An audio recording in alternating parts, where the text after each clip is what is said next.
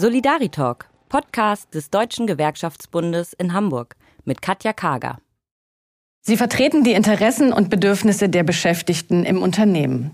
Sie sorgen für die Verbesserung der Arbeitsbedingungen, verhandeln mit dem Arbeitgeber und sind ganz häufig auch individuelle Ratgeber. Die Betriebs- und Personalräte. Grund genug für uns als DGB, diese Menschen in einem Podcast vorzustellen. Wir wollen die Menschen kennenlernen, die sich für die Kolleginnen und Kollegen einsetzen. Und heute bei mir ist Uwe Zebrowski von der Hauni äh, draußen in Bergedorf. Und ich habe dann in der Vorbereitung für heute schon gelernt, Hauni ist ein Kürzel für die Hanseatische Universal. Jetzt bin ich ungefähr genauso schlau wie zuvor. Also ob nun Hauni oder Hanseatische Universal, werden wir bestimmt noch klären heute. Und Uwe ist äh, nicht nur Betriebsrat hier in, äh, in Bergedorf am Hauni sozusagen äh, Heimatsitz, sondern auch inzwischen GBR-Vorsitzender. Und er ist gelernter Maschinenschlosser. Wie er vom Maschinenschlosser auf den GBR-Vorsitz äh, gekommen ist, das werden wir heute auf jeden Fall klären. Herzlich willkommen, Uwe. Ich freue mich sehr, dass du da bist. Ja, herzlich willkommen, Katja. Ich freue mich, dass du da bist. Willkommen in Bergedorf. Wir hatten ja schon eine wunderbare Runde heute durch äh, die Produktionsstätten. Ich habe enorm viel gelernt. Mhm. Es geht auf jeden Fall im weitesten Sinne um Tabak. Äh, aber zunächst einmal, um mal zu hören, sozusagen, wo wir hier eigentlich sind und was du so tust. Du hast uns ein Geräusch mitgebracht, Uwe. Jawohl. Magst du uns das mal zu hören geben und mal gucken, ob wir erraten können, was du tust? Ich hoffe, ich habe die Technik im Griff. Ich versuch's. Geht los.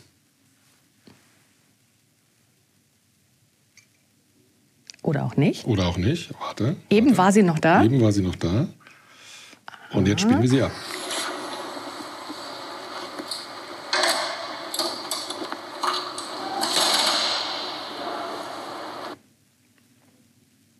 Das war das Geräusch. Okay, ich hätte jetzt gesagt, wenn du im Knast arbeiten würdest, es wär, du wärst ein Schließer, aber da sind wir ja nicht.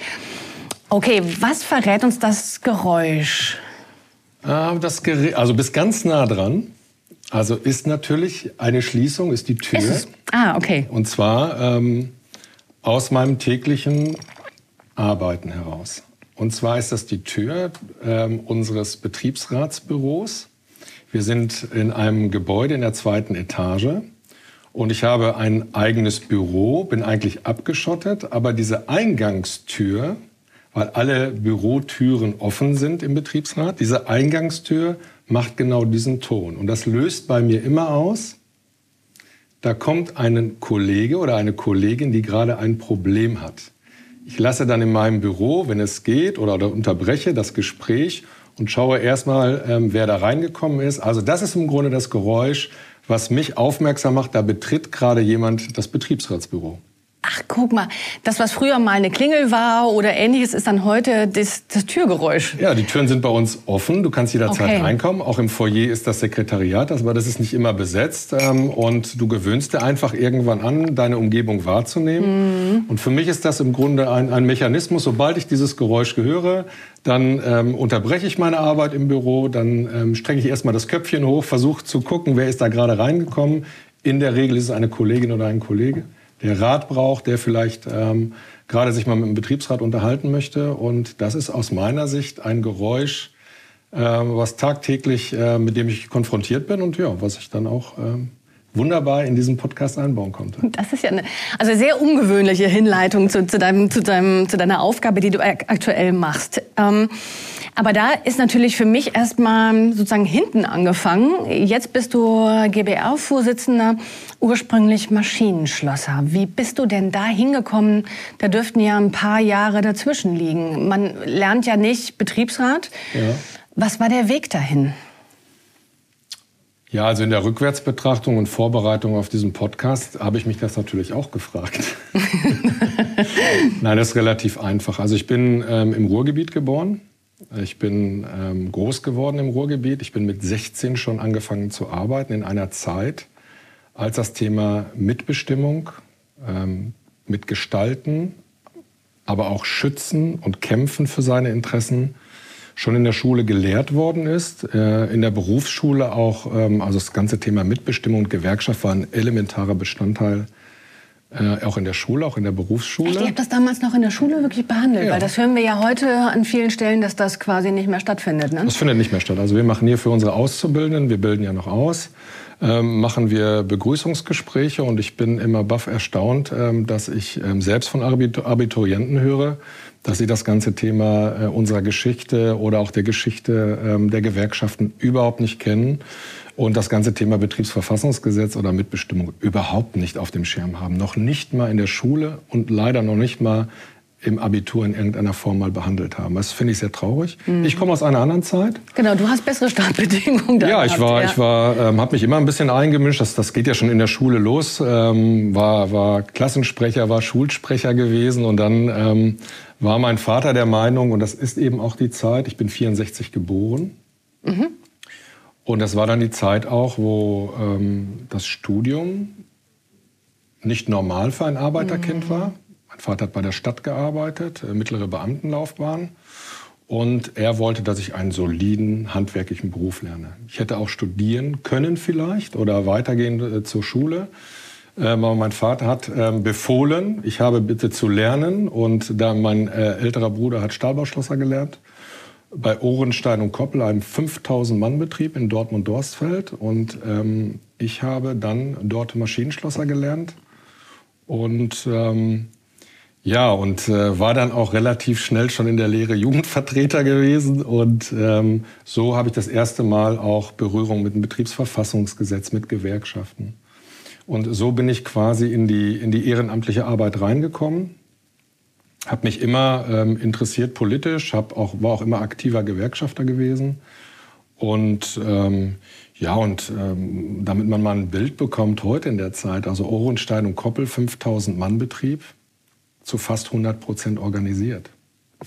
Da waren auch die Führungskräfte in der Gewerkschaft völlig selbstverständlich. Mhm. Und ähm, ja, und da habe ich im Grunde bestimmte Sachen gelernt, ähm, auch als Jugendvertreter. Ähm, äh, und das finde ich ja sowieso das Gute an der Betriebsratsarbeit und, und an der Jugendvertreterarbeit. Äh, du musst äh, um Mehrheiten ringen. Mhm. Du kannst nicht einfach nur entscheiden. Ich habe ja eine Phase auch in meinem beruflichen Leben gehabt, wo ich 15 Jahre Führungskraft war.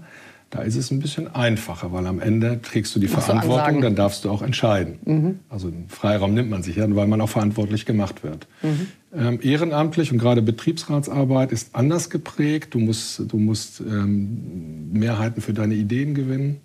Du musst dann aber auch die Beschlüsse entsprechend äh, hinbekommen. Und das ist schon eine ganz andere Arbeitsweise. Ich würde heute quasi sagen, mit ein bisschen Abstand, ich, ich würde es jedem Unternehmen verordnen, Führungskräfte sollten doch mal vorher auch mal vier Jahre im Betriebsrat gearbeitet haben. Dann würden sie eine andere Perspektive einnehmen. Ganz sicher. Also so bin ich, zu, so bin ich quasi, ähm, also ich habe Maschinenschlosser gelernt bei Ornstein und Koppel, ähm, bin dann ähm, ähm, raus aus der Branche, bin zur Bundeswehr gegangen, äh, war zwei Jahre bei der Bundeswehr gewesen. Damals konnte man ja noch die W18, Wehrpflicht 18 Monate, noch in 24 Monate wandeln. Ich gehörte zur letzten Generation. Und man hat mich damals ähm, relativ einfach geködert. Ich war in so einer äh, Sportkompanie gewesen. Da hatten wir Militärwettkämpfe und so einen Mist gemacht. Und dann habe ich relativ schnell unterschrieben für zwei Jahre. Und ähm, ja, und dann äh, bin ich dann zwei Jahre bei der Bundeswehr gewesen. Habe dann in der Zeit meine Frau kennengelernt. Bin als Ruhrgebietskind äh, bin ich dann quasi hier in Hamburg hängen geblieben. Und Hamburg ist im Grunde mittlerweile meine Heimat. Bin seit meinem 20. Lebensjahr in Hamburg und ja, dann bin ich. Ähm, das ist zwar noch kein Hamburger, aber schon ziemlich nah dran. Nee, das ist immer, wie, wie sagt man in Hamburg Quittje, ne? Ja, ja, ja, genau, der Quittje. Der Quittje, also bin ich aber total gerne. Und meine Töchter sind hier in Hamburg geboren. Mhm. Äh, meine Frau kommt hier von der, von der Ostsee und ähm, ja, und ich bin dann einfach hier oben hängen geblieben. seit wann bist du dann hier bei Hauni? Seit 1989. Seit also, 89. Ja. Das ist quasi eigentlich schon verwurzelt mit dem Unternehmen, ne? 32 Jahre. Nicht schlecht. Ich habe an meinem 25. Geburtstag hier angefangen. Weil damals, äh, muss man einfach sagen, hatte Hauni natürlich den Ruf, wer einmal bei der Hauni arbeitet, der wird sein ganzes Leben bei der Hauni arbeiten. Wie du dann auch bestätigen ja, kannst für mich gerade, auf jeden ja. Fall. Und ich werde alles tun, dass es auch für nachfolgende Generationen so mhm. gilt. Und wir haben jetzt einen anderen Kampf zu kämpfen. Ähm, und ich möchte alles dafür, äh, also alles, was ich auch beruflich geworden bin, habe ich dem Unternehmen zu verdanken. Das darf man nicht vergessen. Und mhm. ähm, ich finde, es ist wert, auch im Ehrenamt dafür zu streiten, dass nachfolgende Generationen hier auch 32 oder 40 Jahre arbeiten dürfen. Mhm. Das wäre doch eine tolle Sache. In ja. Deutschland, in Hamburg. Das stimmt. Und vielleicht noch zwei, drei Sätze tatsächlich zu, zum Unternehmen. Ich kenne ja die Hauni immer nur vom Zug am dran vorbeifahren mhm. und dann fällt einem immer das Gelände auf. Aber äh, mir war nie klar, was hier eigentlich produziert wird. Es ist, äh, das habe ich dann jetzt gerade eben gelernt, auch bei der Führung, mhm.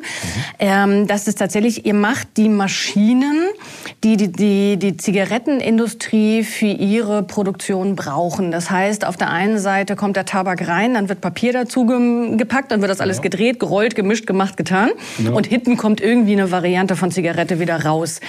Ähm, und das ist ja eine, eine, Art von Produktion. Also A, war mir gar nicht klar, dass wir sowas noch in Deutschland produzieren. Ähm, B, das hast du jetzt gerade eben auch erzählt, habt ihr natürlich ähm, im Zuge der gesamten Veränderungen in dieser Arbeitswelt, ob das so eine Digitalisierung ist, ob das äh, die ganze Globalisierung ist, äh, Produktionsprozesse verändern sich und so weiter und so fort, habt ihr hier auch eine Menge an Themen, würde ich das mal vorsichtig formulieren. Was ja. wäre denn da gerade aus deiner Sicht das, ähm, sozusagen die größte Herausforderung, die ihr gerade vor der Brust habt?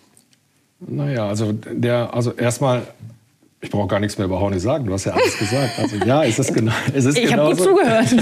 es ist genau so. Also wir sind im Grunde ähm, unser Kunde ist die Tabakindustrie und ähm, man kann es eigentlich abkürzen. Wir haben die Zigaretten oder die Filterzigarettenherstellung ist Dr. Körber derjenige, der es erfunden hat. So will es mal kurz formulieren.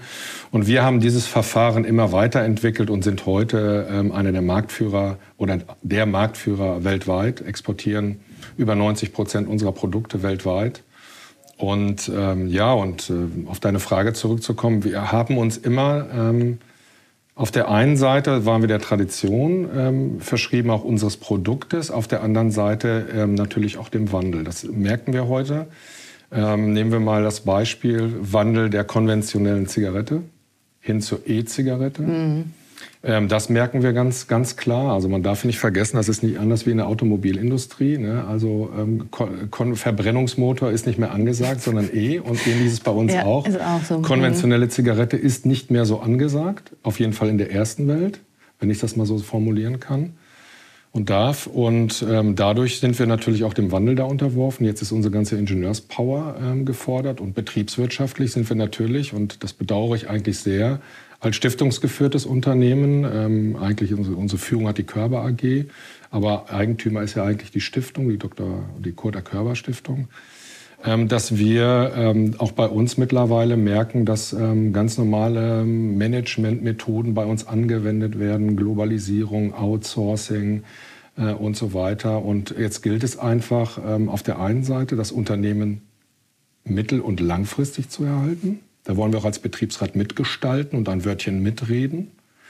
Äh, was merken wir jetzt gerade in unserem Projekt Fabrik der Zukunft? Wir haben ja einige beteiligungsorientierte Projekte, die im Grunde durch die Kolleginnen und Kollegen initiiert worden sind. Und man muss ganz ehrlich sagen, Referenz ist das ähm, Konzept des Arbeitgebers mit Boston Consulting, also einer Unternehmensberatung. Und ähm, wir merken gerade, dass die Kolleginnen und Kollegen die besseren Ideen haben, die nachhaltigeren Ideen haben hm. und interessanterweise auch betriebswirtschaftlich durchaus begründbare, rechenbare ähm, Momente auch fürs Management gibt, zu sagen, äh, warum soll ich das eigentlich ins Ausland geben? Hm. Ist das der Grund, warum ihr auch für den Betriebsrätepreis nominiert seid? Oder was ist da der Hintergrund? Ja, unter anderem äh, ist das quasi der neue Weg, beteiligungsorientiert. Also ähm, klassisch heißt die Reorganisation, die wir gerade durchführen. Ähm, ähm, beim Arbeitgeber heißt das HG21. Man muss das dem ja eigentlich so, so einen technokratischen Namen geben.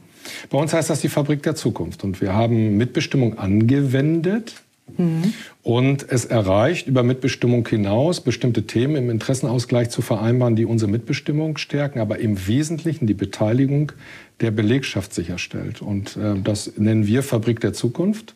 Und wir haben, ähm, sind dann angesprochen worden von extern. Wir sind gar nicht selber auf die Idee gekommen, hey, auch über die Gewerkschaft, was ihr da macht, ihr solltet euch da mal bewerben. Und das haben wir getan. Und wir freuen uns sehr, dass wir zu den zwölf nominierten Unternehmen gehören. Wie kann ich mir das vorstellen, die Fabrik der Zukunft? Also ich bin ja jetzt gerade durchgelaufen.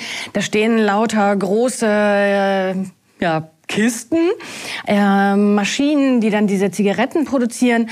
Da fehlt mir ein bisschen sozusagen die Fantasie zu sagen, Fabrik der Zukunft. Das heißt, wie habt ihr das aufgesetzt, da eine Beteiligung mit den Kollegen A zu organisieren und B, worauf wird es hinauslaufen? Also sozusagen, was ist das sozusagen ne, die Idee, die ihr da verfolgt? Also die Idee ist äh, nicht das, wie es jetzt oft vom Management ausgelegt wird, so von wegen äh, basisdemokratisches Management. Genau, so klingt das, das nämlich. So klingt das ein bisschen. Ist es aber, entschuldige, ist es gut. Aber gar nicht, ähm, sondern es ist eher, ähm, dass wir und da bin ich sehr stolz drauf, dass wir als Betriebsrat ähm, eben auch äh, mal betriebswirtschaftlich drauf gucken, mal auf Zahlen gucken, wie Produktivität und so weiter. Und wir sagen, mit den Ideen der Kolleginnen und Kollegen ähm, können wir doch ähm, viel mehr die Produktivität steigern, aber auch ähm, Perspektive bieten.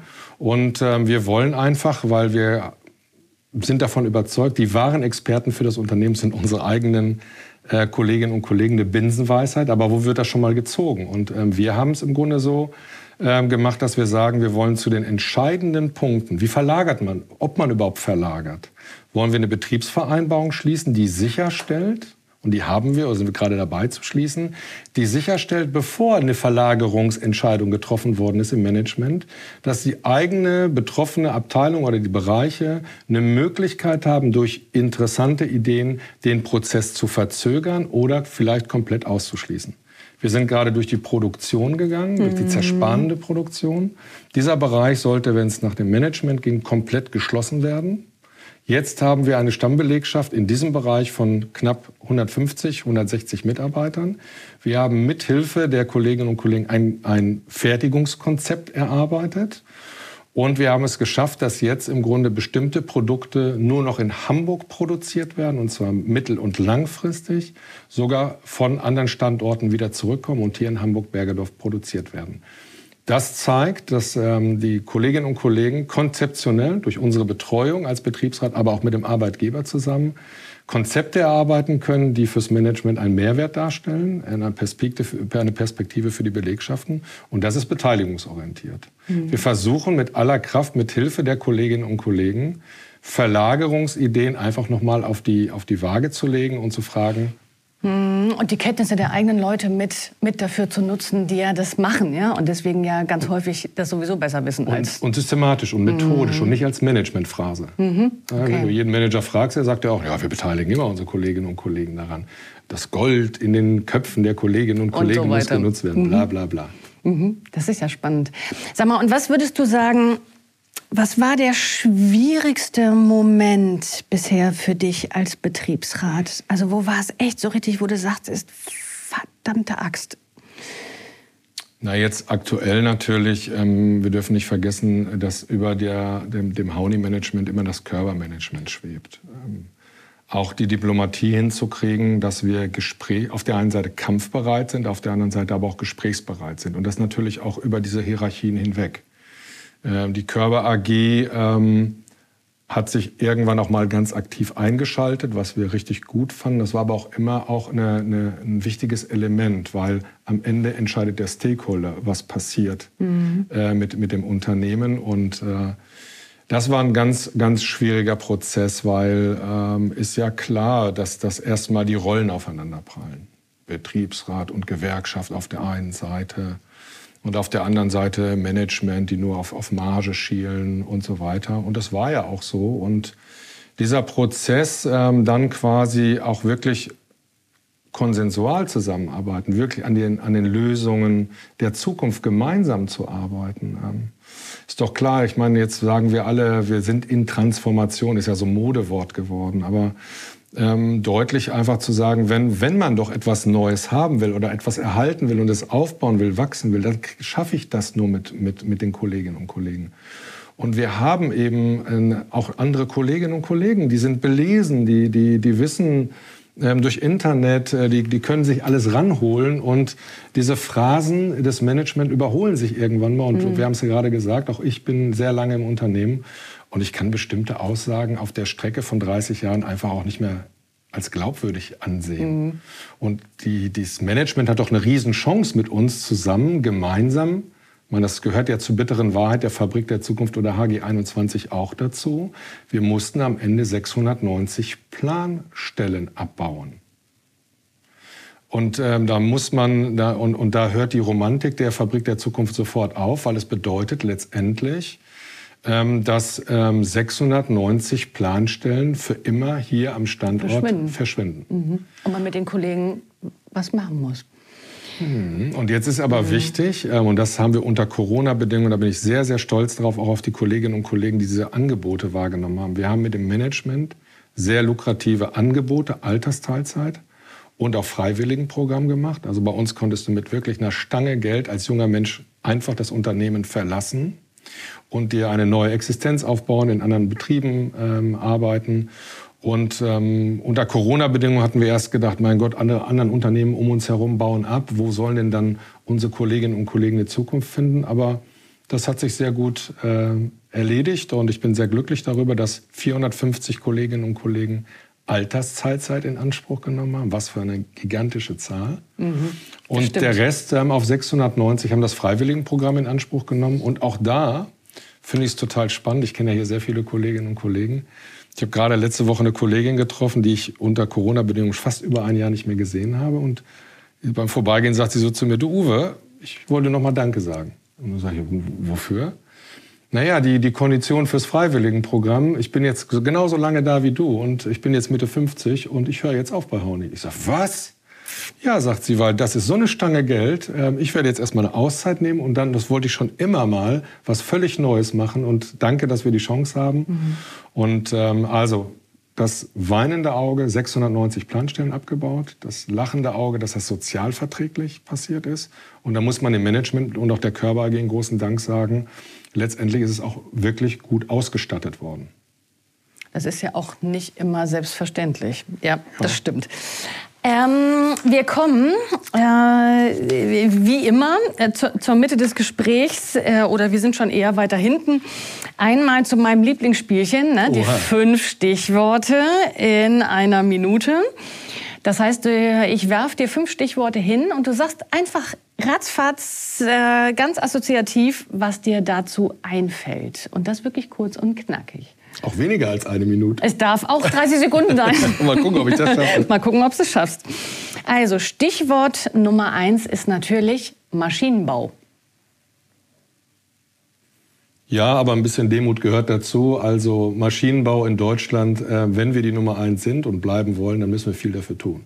Also nicht ausruhen auf den Lorbeeren. Mhm. Nächstes Stichwort Digitalisierung. Da die Digitalisierung eine Chance äh, für Gestaltung, gerade für, für Betriebsrat, für Gewerkschaften, ähm, es ist ein Wandel und ähm, dem müssen wir uns stellen. Es ist eine industrielle Revolution. Sie wird uns mit den Kolleginnen und Kollegen gelingen. Der ist immer positiv. äh, Thema Mitbestimmung. Mitbestimmung, mutig sein. Mutig sein, das, was heute schon das Betriebsverfassungsgesetz bietet, auch mal zu nutzen. Ähm, Mitbestimmung jungen Leuten mitzugeben, sodass wir auch Nachwuchs bekommen ähm, und dann einfach mutig sein, es durchzuhalten. Keine Angst. Stichwort Rauchen. Ein absolutes Genussmittel. Ähm, jeder nach seiner Fasson. Und ich würde mich freuen, wenn auch die neuen Produkte durch die, durch die Decke donnern und sich alle äh, und alle Spaß daran haben werden. Zugegeben, das füge ich jetzt mal ein, Klammer auf. Wir sind ja gerade durch die Produktion gegangen und haben an einem äh, Zigarettenproduktionsstandort äh, irgendwie Halt gemacht, äh, wo Zigaretten gerade fertig waren. Und dann haben wir beide als Ex-Raucher genau. äh, einmal die Nase dran gehalten und gesagt, riecht ja immer noch gut. Ja, das ist, äh, wenn man irgendwann mal geraucht hat, kommt man davon nicht los. Ist aber ein Genussmittel wie ist, ein Wein. Genau, ähm, halt nur fürchterlich gesundheitsschädlich. Das ist immer der Haken an der Angelegenheit. Letztes Stichwort. Arbeitgeber.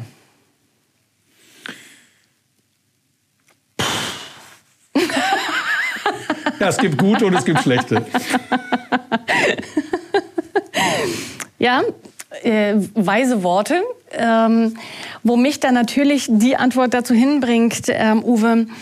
Ähm, du hast erzählt, du bist auch schon Führungskraft mal gewesen. Also ich hätte jetzt sozusagen mit meinem Verständnis gesagt, wenn man einmal auf der Führungsebene gewesen war, ist der Weg zum Betriebsrat eigentlich ja noch viel länger. Wieso hast du denn die Position da gewechselt und hast quasi die Seite gewechselt, würden jetzt, ähm, also viele von den Kollegen, die ich so kenne, äh, bei solchen Fällen dann immer gerne sagen, ja? Ja, das war ja auch so. Also ich meine, da bin ich ähm, wirklich, das ist eine meiner Lebenserfahrungen, die auf der einen Seite sich sehr leicht anhören, aber sehr brutal waren in, der, in dem wirklichen Gefühl. Also ich bin hier ähm, nach acht Jahren äh, Betriebsratsarbeit als, als, ich sag mal, Anfang, Mitte 30-Jähriger ähm, bin ich von der Unternehmensleitung damals, dem, wir waren noch eine AG, dem Vorstandsvorsitzenden gefragt worden, weil ich ähm, in vielen Verhandlungen auch Verhandlungsführer war, schon als junger Betriebsrat, ähm, ob ich mir nicht auch vorstellen könnte, äh, mich weiterzubilden und das alles, was ich immer fordere, als, als äh, Betriebsrat dann auch vielleicht mal in die Tat umsetzen als Führungskraft.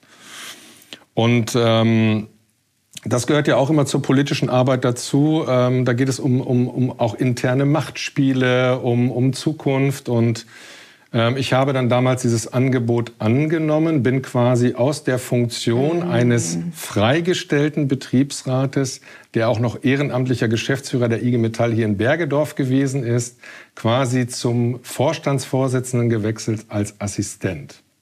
Nicht schlecht. Ja, und, ähm, oh ja, und ich kann mich an eine Begegnung, also ich war ein sehr, und das bin ich heute auch noch, leider in den letzten anderthalb Jahren eher weniger, weil ich immer in den Verhandlungen drin sitze.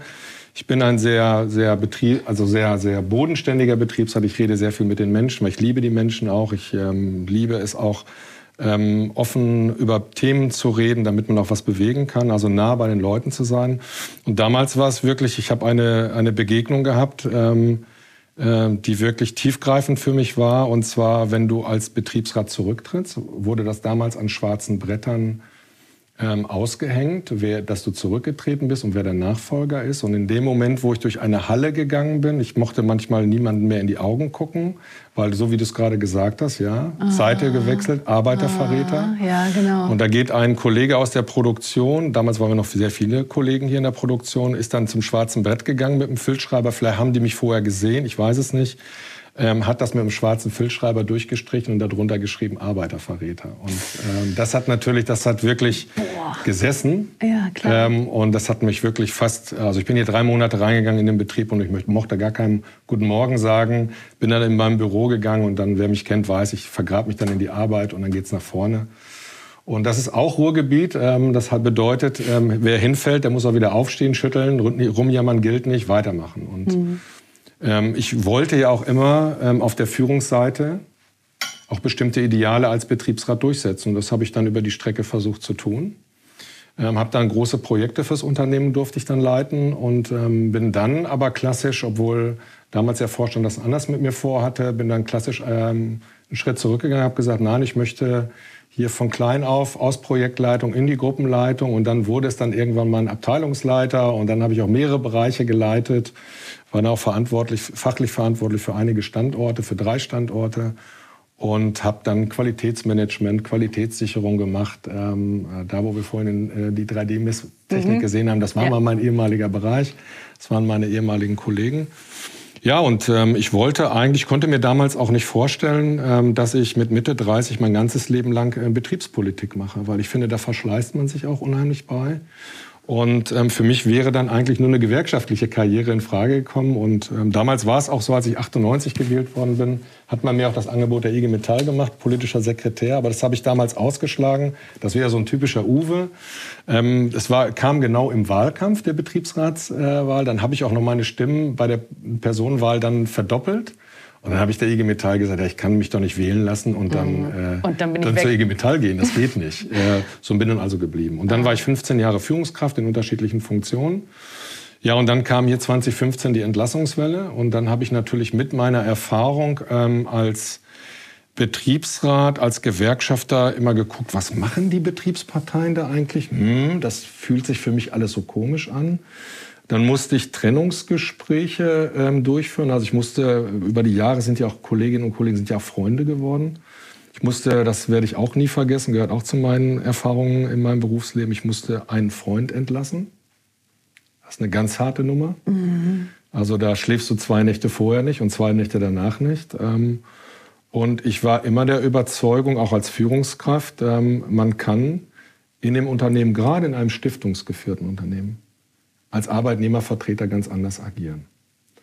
So, und dann haben wir 2018 eine Betriebsratswahl durchgeführt, die, natürlich, ähm, darfst nicht vergessen, der alte Betriebsrat war 20 Jahre irgendwie im Amt.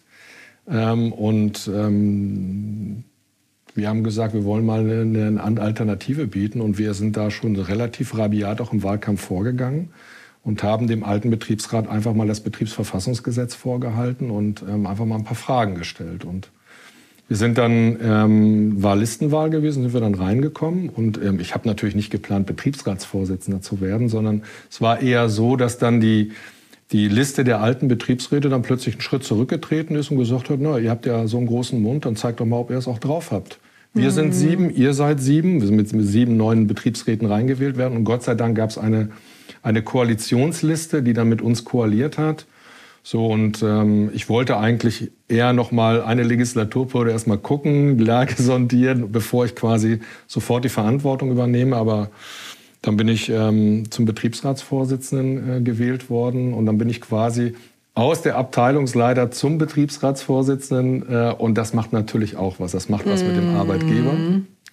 Und das macht natürlich auch was mit den Kolleginnen und Kollegen. Und ähm, ich muss ganz ehrlich sagen, ich habe mir in den 15 Jahren auch bestimmte Arbeitsweisen angewöhnt, ja, dann als Führungskraft triffst du dann Entscheidungen und da musste ich jetzt in dieser Legislaturperiode lernen, ähm, sich zu verhalten wie ein Abteilungsleiter ist nicht immer gut. Nein, aber ich finde, es ist ganz Spannend. wichtig. Mhm. Es ist ganz wichtig. Wir, wir haben da auch eigentlich ein Projekt Betriebsratsarbeit.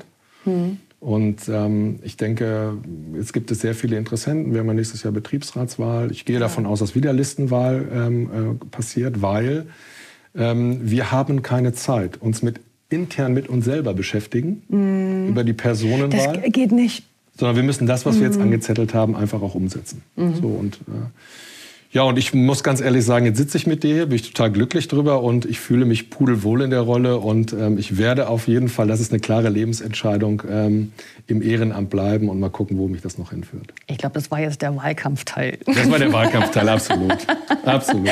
Okay, zum Schluss äh, sozusagen nochmal die, die, die Schleife gedreht. Ähm, ich vermute nicht, dass du als drei- oder fünfjähriger Junge davon geträumt hast, ich werde mal äh, Betriebsrats GBR-Vorsitzender bei Hauni in Hamburg. Was wolltest du eigentlich mal werden, als du klein warst? Ja, das ist ähm, auch ähm, aus meiner Sicht nicht ungewöhnlich für einen äh, Jungen. Ähm, ich wollte immer ähm, Flieger werden. Also ich wollte immer einen Kampfjet fliegen. Ich wollte zur Bundeswehr gehen. Ähm, ja, das war mein Traum gewesen. Aber der hat sich dann relativiert über die Strecke der Schule. Irgendwann habe ich gemerkt, meine schulischen Leistungen äh, passen da nicht so Reichen richtig nicht für. Zu. Also gerade Mathematik und bestimmte Sachen. Und dann habe ich das schon abgeschichtet, habe gesagt, okay, Hubschrauberpilot könnte ich noch werden. Ja, aber dann kam eben alles ganz anders, hatte viele Flausen im Kopf gehabt. Ja, und äh, am Ende ähm, muss ich ganz ehrlich sagen, bin ich sehr glücklich darüber, wie es jetzt mit 57 aussieht. Ich würde, glaube ich, Außer ein Studium, das hätte ich gerne noch mal gemacht. Mhm. Ähm, ansonsten hätte ich nicht viel anders gemacht. Aber ich bin sehr glücklich in der Rolle, in der ich jetzt gerade angekommen bin. Ich muss kein Hubschrauberpilot sein.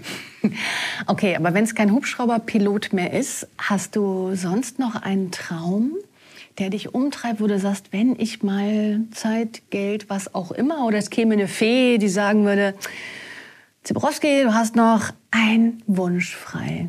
Was würdest du machen? Ich würde alles dafür tun, und das werde ich auch noch ähm, tun, ähm, dass wir uns in Deutschland als Gesellschaft so entwickeln, dass wir ähnlich wie die skandinavischen Länder stolz darauf sein können, äh, was wir unseren nachfolgenden Generationen ähm, überlassen. Und ich muss ganz ehrlich sagen, ich schäme mich manchmal, dass wir als eine der reichsten Industrieunternehmen äh, so eine Kinderarmut haben. Und ähm, ich werde alles dafür tun, was ich irgendwie kann, ähm, da noch mitzuhelfen. Deswegen bin ich ja auch ein bisschen auch in die Parteipolitik gegangen. und wenn mein Ehrenamt hier, für das ich jetzt erstmal alles geben werde, es zulässt, dann werde ich daran arbeiten. Ich hätte einen großen Lebenswunsch, das wäre, dass wir in Deutschland weniger polarisieren, mehr Gemeinsamkeiten suchen und ähm, alle uns auf die Fahne schreiben, Kinderarmut darf es nicht geben, Altersarmut darf es nicht geben und hören wir doch mal auf zu polarisieren. Dem habe ich nichts hinzuzufügen, mein lieber Uwe. Auch ein ungewöhnlicher, also sonst äh, hört man ja dann gerne, ich habe noch einen großen Wunsch, ich will mal eine Weltreise machen oder ähnliches. Nein. Äh, also wir haben gelernt, äh, Uwe ist ein großer Verfechter von Mut inklusive auch für sein eigenes Leben, ungewöhnliche Wege zu gehen und auch mal abzubiegen. Und auf der anderen Seite ein ähm, mit einer großen Verantwortungsgefühl ausgestattet für die Gesellschaft, für seine Kolleginnen und Kollegen in diesem Betrieb. Vor allem, ähm, ich danke dir, Uwe, ganz, ganz herzlich für den Einblick ähm, in deinen Beruf, in deine Aufgabe, in deine Berufung, glaube ich, kann man hier an dieser Stelle wirklich sagen. Ähm, das war sehr, sehr, sehr, sehr spannend. Ich drücke euch die Daumen für den Betriebsrätepreis auf jeden Fall. Wir werden das nachlesen. Und das Schöne ist ja, jetzt haben wir auch deine Stimme dazu im, im Ohr. Das heißt, äh, wenn wir wissen, dass ihr es geworden seid, und ich gehe da mal ganz fest von aus, ähm, dann können wir den Podcast nochmal anhören und wissen, wer dahinter steckt. Vielen Dank. Katja, ich habe dir zu danken. Ich würde gerne noch einen Satz in 30 Sekunden sagen. Darfst du. Ich habe ein tolles Team um mich herum. Ich habe einen mhm. tollen stellvertretenden Betriebsratsvorsitzenden, Bernd Ahren, der darf hier an der Stelle auch mal erwähnt werden. Ich habe einen tollen VK-Leiter mit Arne Meyer und insgesamt ein super Team. Einer alleine ist nichts. Am Ende ist es das Team. Ich danke dir sehr für das Interview. Hat mir sehr viel Spaß gemacht. Danke. Mir auch. Ich danke dir. Bis dann.